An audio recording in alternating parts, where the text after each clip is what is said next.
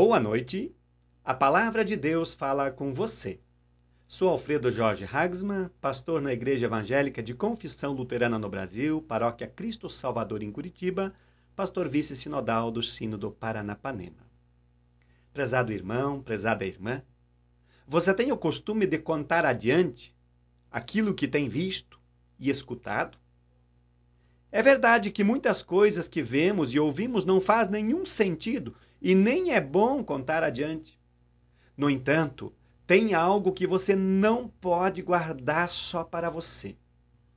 Na sua primeira carta, no capítulo 4, versículo 14, João disse: Nós vimos e anunciamos aos outros que o Pai enviou o Filho para ser o Salvador do mundo.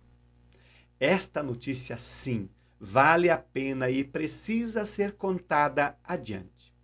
Aliás, se aquelas primeiras pessoas que ouviram esta notícia não tivessem contado adiante sobre o Filho de Deus que veio para salvar o mundo, nós não teríamos tomado conhecimento desta graça e vocês não estariam ouvindo esta mensagem agora.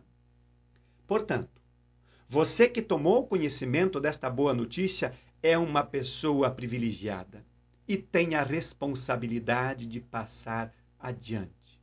Não tenha vergonha, não se intimide. Conte ao mundo que o Salvador é Jesus, o Filho de Deus.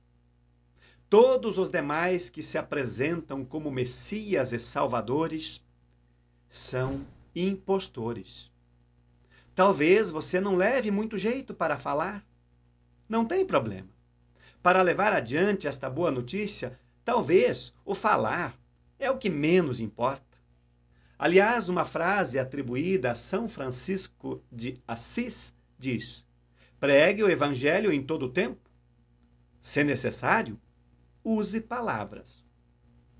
Ademais, o próprio Jesus disse em Mateus 7,21: Nem todo o que me diz Senhor, Senhor entrará no reino dos céus, mas aquele que faz a vontade de meu Pai que está nos céus.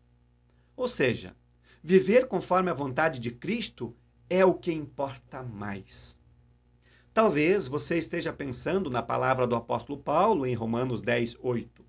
Se você disser com a boca, Jesus é o Senhor, e no seu coração crer que Deus ressuscitou Jesus, você será salvo. Sim, Existem muitas formas de anunciar que o Filho de Deus veio para salvar o mundo.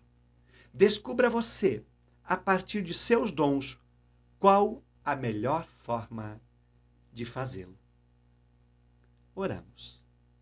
Pai nosso que estais nos céus, santificado seja o teu nome. Venha o teu reino, seja feita a tua vontade, assim na terra como no céu.